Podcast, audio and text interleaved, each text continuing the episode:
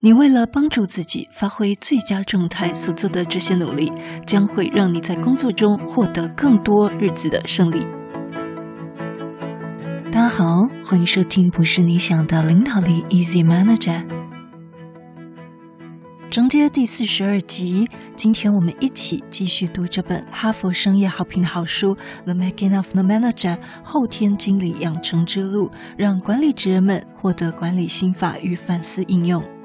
作者是现在带领百人团队的 Facebook 设计部副总 Julie 卓朱莉。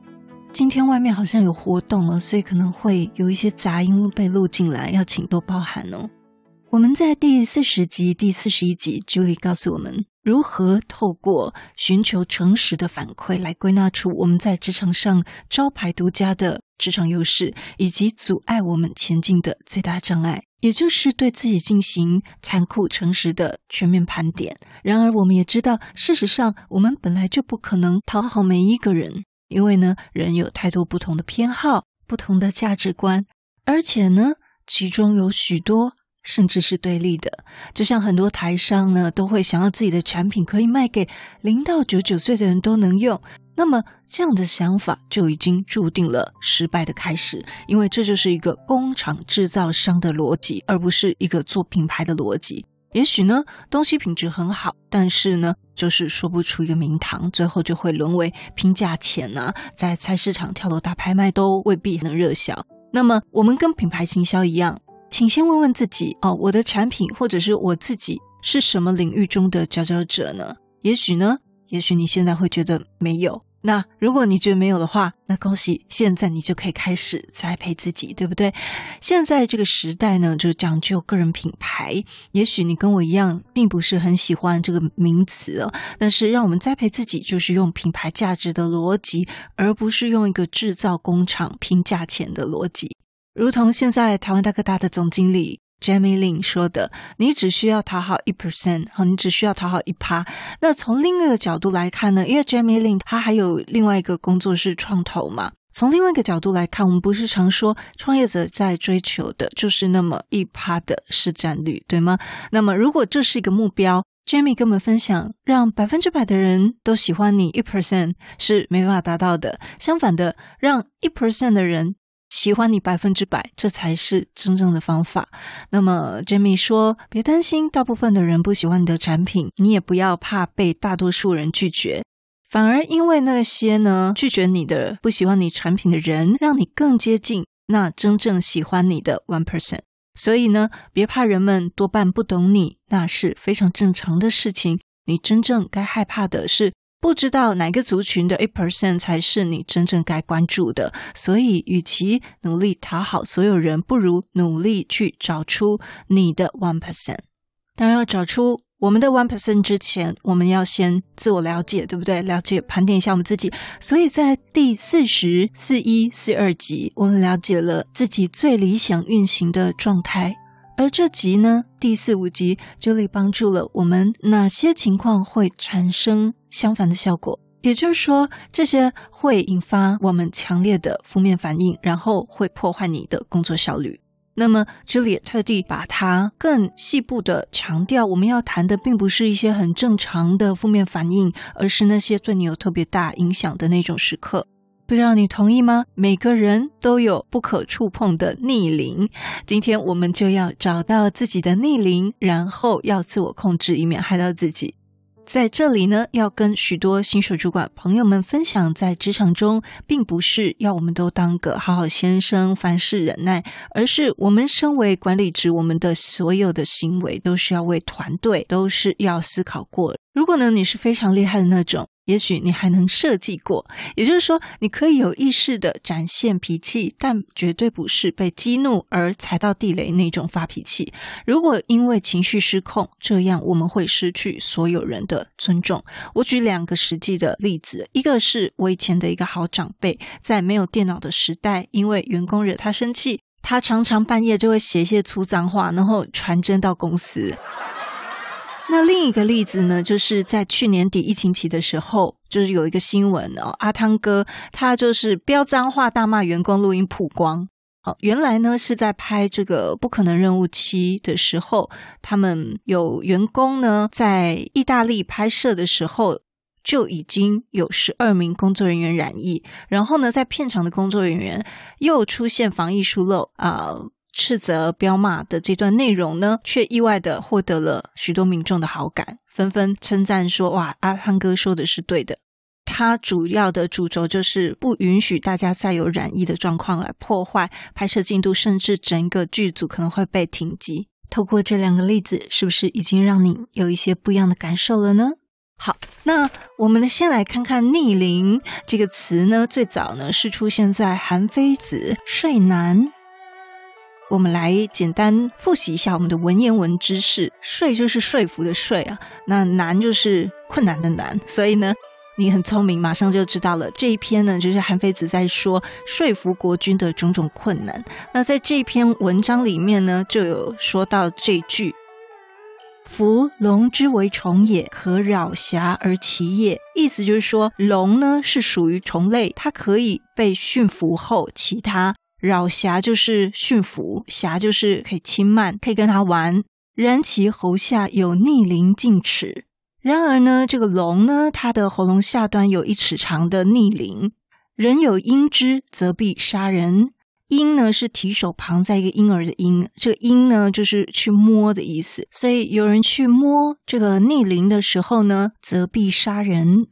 人主亦有逆鳞，人主就是君主的意思，君主也有逆鳞。说之者能无因人主之逆鳞，则及矣。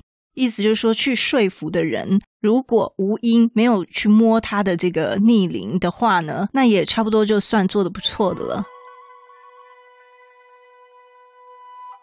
好，是不是很有意思？我们一边读原文书，一边还可以这个复习文言文哦。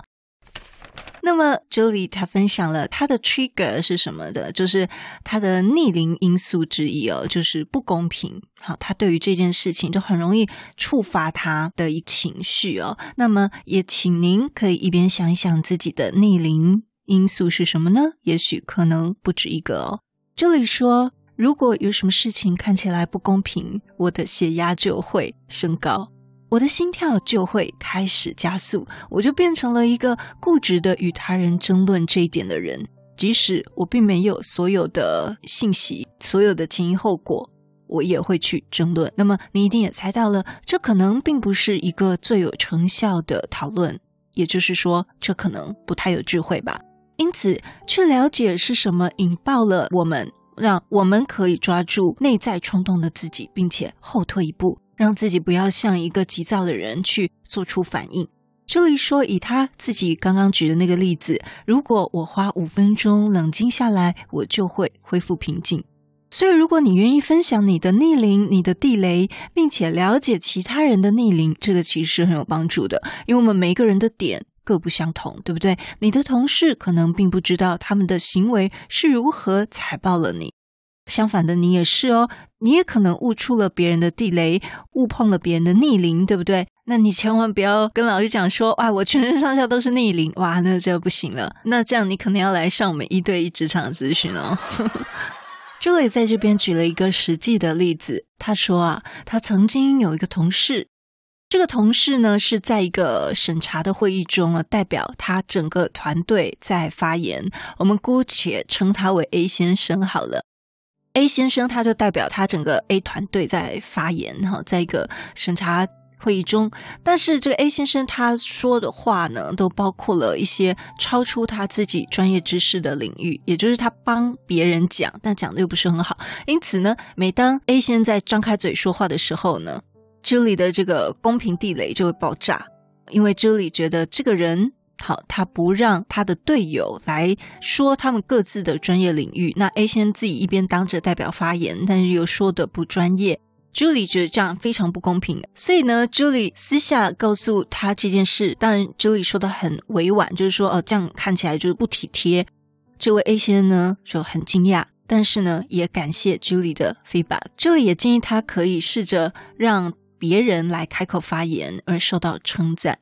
那么 A 先他说他从来没有想过可以这样，而且 A 先他还自认为自己正在帮助这整个 meeting 是更有效率的进行审查，不浪费更多的时间。所以呢，在这件事以后，A 先就养成了一个习惯。只要有可能，就将这个 spotlight 聚光灯哈，可以照射到其他人身上，给其他人一些发言的机会。那我觉得这个是非常重要的。有时候，呃，如果你有带着自己的小组成员在跨部门会议的时候，甚至在我们的主管面前，也要让我们下面的人有发言的机会跟表现的机会。虽然这一点呢，对于主管而言，有时候不那么容易，因为你可能会怕在重要场合，下面成员可能讲话不那么精准，或者是不那么有效率。那你可能会觉得有这样的风险，不如就都我自己来讲好了。但其实这还是需要练习，让这个 spotlight 这个聚光灯可以照射到其他人身上。那这是一个良性循环，真的。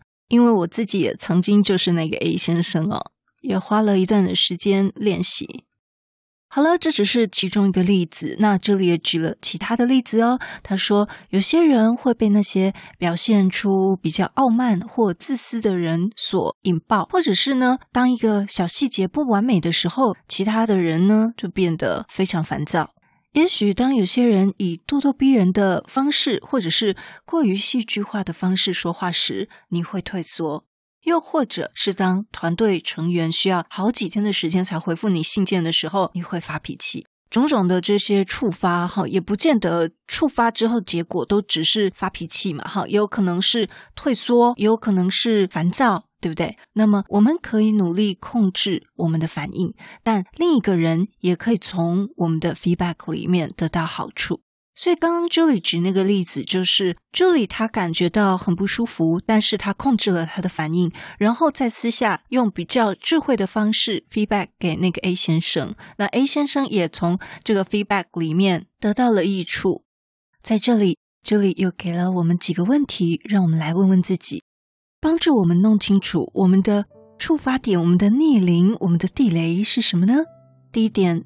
上一次是不是有谁说了什么话？这个话呢，比我周围的人让我更火大。是什么时候？然后我对他的感觉为什么会这么强烈呢？先来剖析一下自己。第二题，我最亲密的朋友会说我的 pet peeve 是什么？好，这边 pet peeve 是一个新的名词哦，就是宠物脾气，P E T P E E V E。什么是 pet peeve 呢？就是说，好像就是在哪些小事上你特别不喜欢，例如我受不了有人迟到，还是我真讨厌人家吃饭很大声，还是我不喜欢火星文，还是东西里面超过三个字的错字这些。但是呢，这一题是说你要问你最亲密的亲友，说你的 pet peeve 是什么，不是你自己说，因为我们第一题讲的是主观嘛，哈，所以这一题讲的是别人怎么看。好，第三题又是主观了哈。我遇到了谁会让我马上警觉心都上来了？那是什么让我有这样的感觉？第四，是什么让我过度反应然后后悔的例子？有没有这样的例子？好，那这四题呢，其实我们都可以花一些时间想一想，或者是在安静的时候呢，你也可以再过来重听这四题，结合前面几集呢，就是把它写成一个列表。因为呢，知道什么会让我们振奋，或什么让我们失望，这个列表其实对我们会是非常有价值的。怎么说呢？这里说，就像运动员，他会去制定他的饮食，还有他的 workout 锻炼身体的那个方案，哈，就可以保持他们在最佳的状态下去比赛竞争一样。同理可证。这里意思就是说，我们在职场上也是竞争嘛，也是比赛，也是需要有最佳状态，对不对？所以，我们从第四十集开始，透过一连串的问题去找到什么东西让我们振奋，什么东西让我们失望。我们知道了如何帮助自己在自己的身上趋吉避凶。你为帮助自己发挥最佳状态所做的这些思考啦、学习啦，将会让你在工作中获得更多日子的胜利。我觉得这里。把职场职涯比喻成运动员，这这个比喻非常好。那么，在这疫情期间，也有很多人陷入了低谷，无论在工作上、在职场上、关系上、财务上、健康上或家庭上。像我最近身边刚好有一些朋友的家庭啊，身边一些人掉进了一个坑，这种感觉。如果你或者是你身边有人正陷入这样的一个低谷，下一集请一定要跟他分享。下一集我们会讲到，不要因为感觉很糟而打击自己，因为在坑里最糟糕的部分之一就是双重打击。下集我们会提到如何在坑里面找到我们的信心。如果你对我们节目有任何的想法，或者你觉得我们节目有带给你一些收获，都邀请你到我们 Apple Podcast 给我们五星评分与留言。如果你还没有订阅过，也麻烦你免费点点订阅或关注，再把这个节目分享给你身边你认为会有需要的人。也欢迎免费加入 Instagram，你可以在脸书上直接搜寻“用听的哈佛声管读书会”，就可以找到我们。我相信，只要你愿意给予，加入社团会给你更多的收获哦。最后要邀请你，现在就来帮自己加分，期待透过知识价值的传递，让你可以在赞助方案中得到最大的受益。现在回到资讯栏里面，点选 YouTube 有两分钟 3D 卡通人物的说明影片哦。我知道你是非常非常忙碌的，但是你却选择收听我们这一集的节目，非常的感谢，而且你也是最棒、最优秀的。不是你想的领导力，是能让你用听的管理读书会，轻松就能让你用在职场上。祝福你有一个很棒的一天，我们下次见。